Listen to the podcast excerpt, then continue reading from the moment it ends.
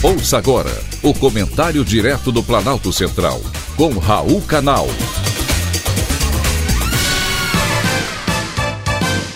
Queridos ouvintes e atentos escutantes, assuntos de hoje: relatório da CPI da Covid ou do Circo dos Absurdos.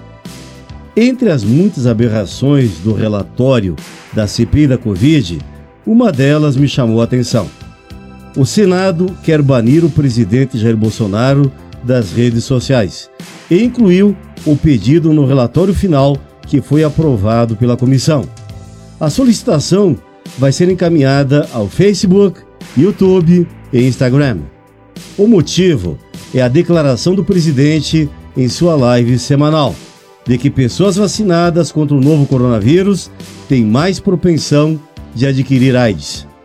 O próprio presidente Bolsonaro esclareceu que estava apenas repetindo uma notícia publicada pela revista Exame, de outubro de 2020, com a seguinte manchete: abre aspas.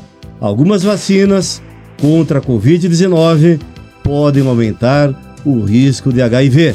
Fecha aspas. Na época, a mídia não repercutiu e nem recriminou a publicação da revista Exame, que depois da fala do presidente modificou o título da matéria.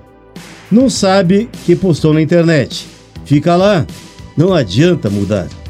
Agora, porém, os senadores querem proibir o presidente de usar as redes sociais. Já calaram, em passado recente, o ex-presidente Donald Trump. Querem repetir no Brasil o que aconteceu na América do Norte. É assustador.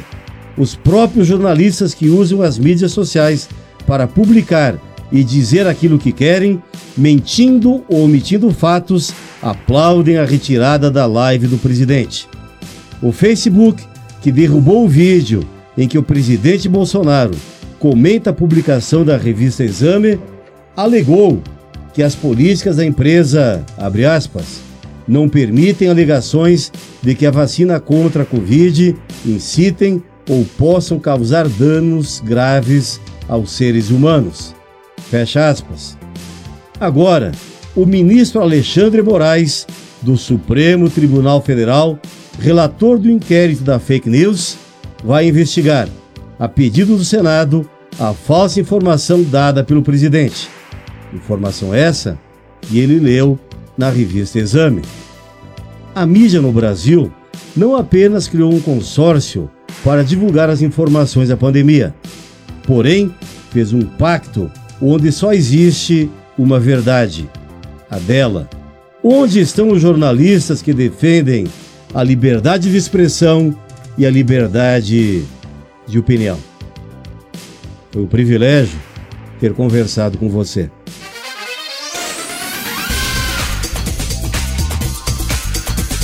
Acabamos de apresentar o Comentário Direto do Planalto Central, com Raul Canal.